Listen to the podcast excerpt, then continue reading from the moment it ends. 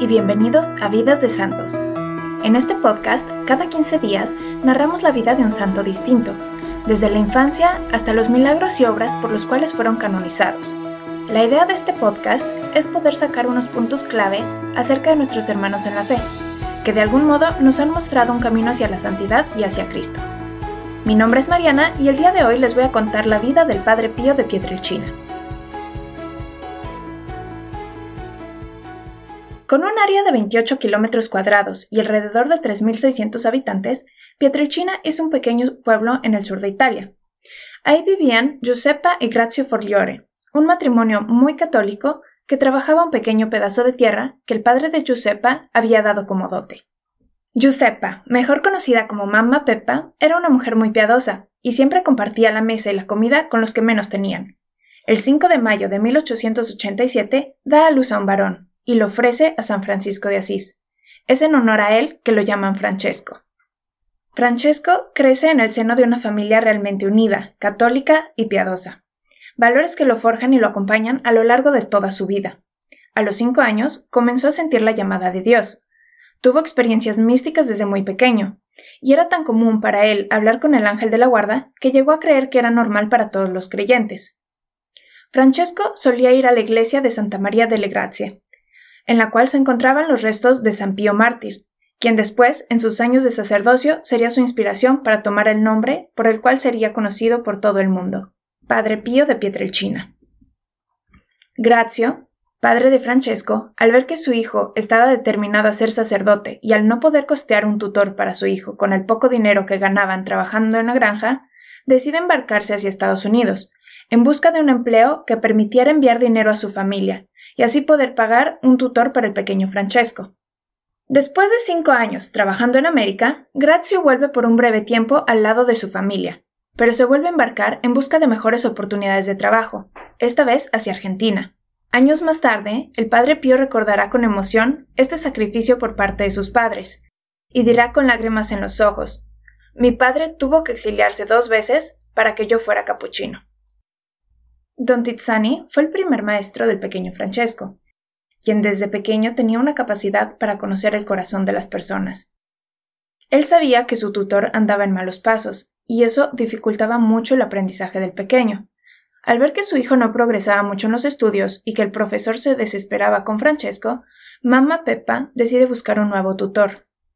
Así, Angelo Cáccavo toma bajo su ala al pequeño, quien hizo enormes progresos bajo su tutela y en muy poco tiempo recuperó todo el tiempo perdido. El 27 de septiembre de 1899, a los 12 años, hace su confirmación y recibe la primera comunión. Tres años más tarde, en junio de 1902, es admitido al noviciado. Su madre lo despide diciéndole Hijo mío, ahora no me perteneces a mí, sino a San Francisco. El 22 de enero, tomó los hábitos y eligió el nombre de Pío de Pietrelcina, en honor al santo Papa Mártir Pío, a quien oraba cuando pequeño en la iglesita de Santa María delle Grazie y en honor a Pío V. Los directores espirituales del Padre Pío fueron el Padre Benedetto y el Padre Agostino. Al primero es a quien años más tarde le contará por medio de una carta los dolores de los estigmas que comenzaba a sentir en las manos como resultado de una petición que él mismo había hecho al Señor de compartir su dolor. Posteriormente dirá con simplicidad y humildad He sido encontrado digno de sufrir con Jesús y como Jesús. El 22 de enero de 1907, el Padre Pío hace su profesión de votos solemnes y perpetuos. El Padre Pío estuvo muy enfermo durante toda su vida. Los médicos se sorprendían de que siguiera vivo, ya que tenía fiebres tan altas que los termómetros se rompían. Ayunaba por periodos increíblemente largos, y la Eucaristía era su único sustento. Los médicos estaban maravillados de que a pesar de casi no comer, no bajaba de peso y se mantenía estable. Pero por motivos de salud y obediencia, es forzado a regresar a casa de su madre para guardar reposo. Ahí, el padre Pío se recluía en una torre, en la cual estudiaba por horas sin parar. El 18 de julio de 1909, después de muchos años con fiebres, es ordenado diácono. El demonio, al saber todo lo que el Padre Pío significaría para la conversión de muchas almas, no estaba contento. Le dio muchas batallas, tanto espirituales como físicas, cada vez más molesto de ver que a pesar de todas las enfermedades, batallas y pruebas, el padre Pío no renunciaba a querer ser sacerdote, se disfraza de su director espiritual y le recomienda que olvide el sacerdocio, diciendo que igualmente puede hacer mucho bien siendo un laico. El padre Pío, en un momento de iluminación, le dice que sí, que lo escucharía solo por obediencia, pero que primero dijera Viva Jesús. En ese momento el demonio se desapareció, dejando un olor horrible. En una carta al padre Agostino, del 18 de enero de 1912, el padre Pío relata otros encuentros con el demonio. Barba Azul no quiere ser derrotado. Él ha venido a mí casi asumiendo todas las formas. Desde varios días acá me viene a visitar junto con otros de sus espíritus infernales, armados de bastones y piedras. Lo que es peor es que ellos vienen con sus semblantes. Tal vez cuántas veces me han sacado de la cama y me han arrastrado por toda la habitación. Pero paciencia. Jesús, la mamá, el angelito, San José y el Padre San Francisco siempre están conmigo. El 10 de agosto es por fin ordenado sacerdote, y en las estampas de su ordenación manda grabar lo siguiente. Oh Jesús, mi alimento y mi vida. Te elevo en un misterio de amor. Que contigo sea yo para el mundo, camino, verdad y vida. Y para ti, sacerdote santo, víctima perfecta. Padre Pío. Una de sus frases más características es La oración es el gran negocio de la salvación humana. No es de sorprenderse que como regalo y parte de sus obras nos haya dejado los grupos de oración, que se esparcieron por todo el mundo y hoy en día existen 3.069 por todos los continentes. Él decía, la oración es la mejor arma, es la llave que abre el corazón de Dios. Aconsejó la oración insistente, ya que la insistencia pone de manifiesto la fe.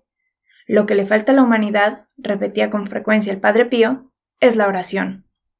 Los grupos se proponen seguir los principios generales de la espiritualidad franciscana del Padre Pío, plena e incondicional adhesión a la doctrina de la Iglesia Católica, guiada por el Papa y los obispos, obediencia al Papa y a los obispos, cuyo portavoz dentro del grupo es el sacerdote director espiritual, nombrado por el obispo.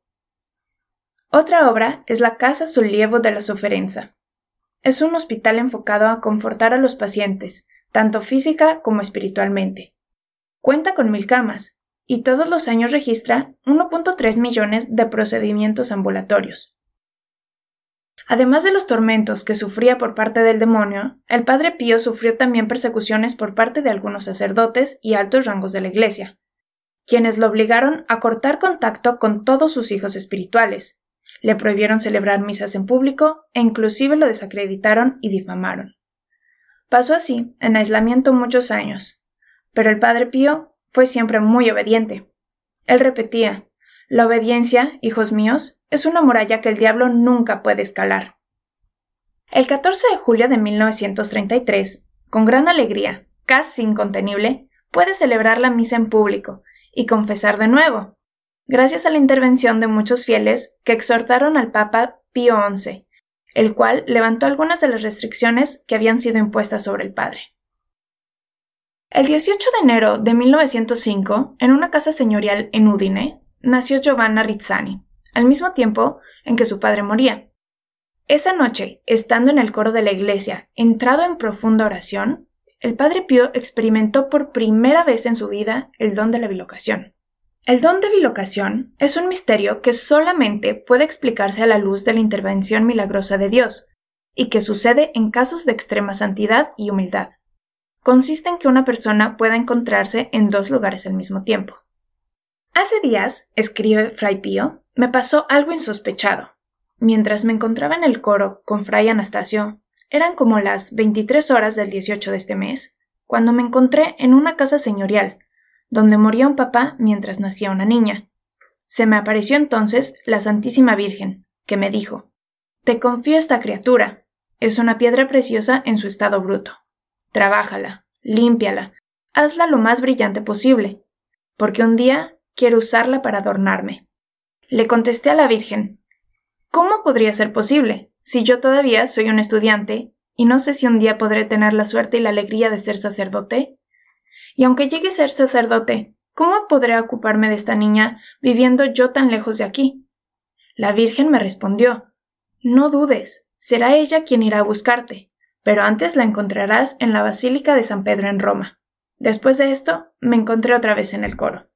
Años más tarde, esa niña va a confesarse a San Pedro, y se encuentra con un sacerdote capuchino.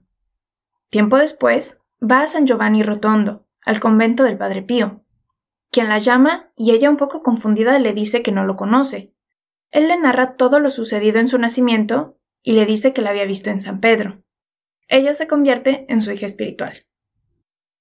En otra ocasión, cuando unos aviones se disponían a bombardear Pietrelcina, el Padre Pío se les apareció en el cielo a los pilotos. Esta historia increíble sobre el Padre Pío la cuenta el Padre Damaso, de Santelia, superior del convento en Pianici. Varios pilotos de la aviación anglo-estadounidenses de varias nacionalidades y religiones diversas, que, durante la Segunda Guerra Mundial, después del 8 de septiembre de 1943, se encontraban en la zona de Bari para llevar a cabo misiones en territorio italiano, fueron testigos de un hecho fuera de lo normal. En el cumplimiento de sus obligaciones, algunos aviadores pasaron por la zona del Gárgano, cerca de San Giovanni Rotondo, vieron a un monje en el cielo que les prohibía lanzar bombas en el lugar. Foggia y casi toda Puglia fueron bombardeados en varias ocasiones, pero increíblemente, en la zona de San Giovanni Rotondo, donde vivía el Padre Pío, no cayó jamás una bomba. Testigo directo de este evento fue el general de la Fuerza Aérea Italiana, Bernardo Rossini, que entonces era parte del comando de unidad aérea, junto a las fuerzas aliadas. El general Rossini me refirió que entre los militares hablaban sobre un monje que aparecía en el cielo y hacía que los aviones se retiraran. Muchos reían incrédulos al escuchar estas historias, pero debido a que los episodios se repetían y siempre con diferentes pilotos, el general decidió intervenir personalmente. Tomó el mando de una escuadrilla de bombarderos para ir a destruir un depósito de municiones alemán que se encontraba justo en San Giovanni Rotondo. Todos estábamos muertos de curiosidad por saber el resultado de la operación, Así que cuando la escuadra regresó, inmediatamente fuimos a ver al general, que atónito contó cómo apenas llegado al lugar, él y sus pilotos vieron en el cielo la figura de un monje con las manos en alto. Las bombas se desengancharon solas, cayendo en un bosque y los aviones se dieron la vuelta sin ninguna intervención de los pilotos. Todos se preguntaban quién era ese fantasma al que los aviones obedecían. Alguien le dijo al general que en San Giovanni Rotondo había un fraile con estigmas, considerado un santo por la gente, y que tal vez podría ser él el autor de estos acontecimientos. El general dijo que quería ir a comprobarlo apenas fuera posible, y cuando la guerra terminó, es lo primero que hizo. Acompañado de algunos pilotos, fue al convento de los capuchinos. Al cruzar el umbral de la sacristía, se encontró frente a varios monjes, entre los cuales reconoció inmediatamente al que había parado a sus aviones. El padre Pío se acercó a él, y poniendo una mano sobre su hombro le dijo Así que eras tú quien quería matarnos a todos. El general se arrodilló delante del padre Pío. El capuchino le había hablado, como de costumbre, en dialecto del Benevento, pero el general estaba convencido de que el monje había hablado en inglés. Los dos se hicieron amigos, y el general, que era protestante, se convirtió al catolicismo. Además del don de bilocación, el regalo de los estigmas y el don de conocer las almas de los fieles, el padre Pío estaba en constante comunicación, tanto con su ángel de la guarda, a quien llamaba cariñosamente su compañero de la infancia, como con los ángeles de la guarda de sus hijos espirituales. Con respecto a este hecho, existen muchos testimonios, en los que el Padre Pío le decía a sus hijos espirituales que le mandaran a sus ángeles custodios, con las dudas o problemas, y él les daría la respuesta, y así facilitaría a los hijos espirituales el contacto con su director espiritual. Además, el compañero de la infancia del Padre Pío lo ayudaba a comprender lenguas que desconocía y lo ayudaba en su lucha contra Satanás. El 10 de agosto de 1960, el Padre Pío celebra sus bodas de oro sacerdotales, y el 20 de septiembre de 1968 se cumplen los 50 años de los estigmas, los cuales milagrosamente desaparecen y al momento de su muerte no queda ni una marca en sus manos. Hemos llegado al final de la historia de la vida del Padre Pío. Pero antes de despedirme, quisiera recordarles algunos puntos importantes del legado que nos dejó. Invitación a la confesión constante. Es justo decir que su obra espiritual más importante era la confesión, a la cual dedicaba la mayor parte de su día. Confesarse con el Padre Pío era algo realmente extraordinario, puesto que él tenía el don de ver las almas de los penitentes, y podía recordarles de cualquier pecado que se les hubiera olvidado en la confesión. La gente hacía fila durante horas para poder confesarse con el Padre. El Padre invitaba a todos los fieles a confesarse al menos una vez por semana. Él decía Aunque una habitación quede cerrada, es necesario quitarle el polvo después de una semana. Comunicación y confianza con nuestro ángel de la guarda. Invoca a tu ángel de la guarda, que te iluminará y te conducirá por el camino verdadero a Dios. Es Dios quien te lo ha puesto, cercano está de ti, por tanto, debes valerte de él. Casa Sulievo de la Soferenza. Hospital que todos los años atiende a miles de pacientes y los asiste tanto física como espiritualmente. Grupos de oración. Es muy posible que en tu ciudad haya algún grupo de oración del Padre Pío. Tal vez te gustaría investigar y unirte. Muchas gracias por habernos acompañado esta semana en Vidas de Santos. Esperamos que hayas disfrutado mucho de este episodio que preparamos con mucho amor especialmente para ti. Esperamos que la vida del Padre Pío te inspire a caminar un poco más hacia la santidad y que puedas poner en práctica alguno de los cinco consejos que el Padre Pío nos dejó. 1. La lectura espiritual. 2. Meditación. 3. Examen de conciencia. 4. Comunión diaria. 5. Confesión semanal. Si te interesa aprender más acerca de la vida del Padre Pío, visita las notas del show, en las que tenemos las notas del programa y todos los links que usamos para la investigación. Un libro que nos ayudó mucho para preparar este episodio es el libro Vida del Padre Pío por Enrique Calico. Muchas gracias y hasta la próxima.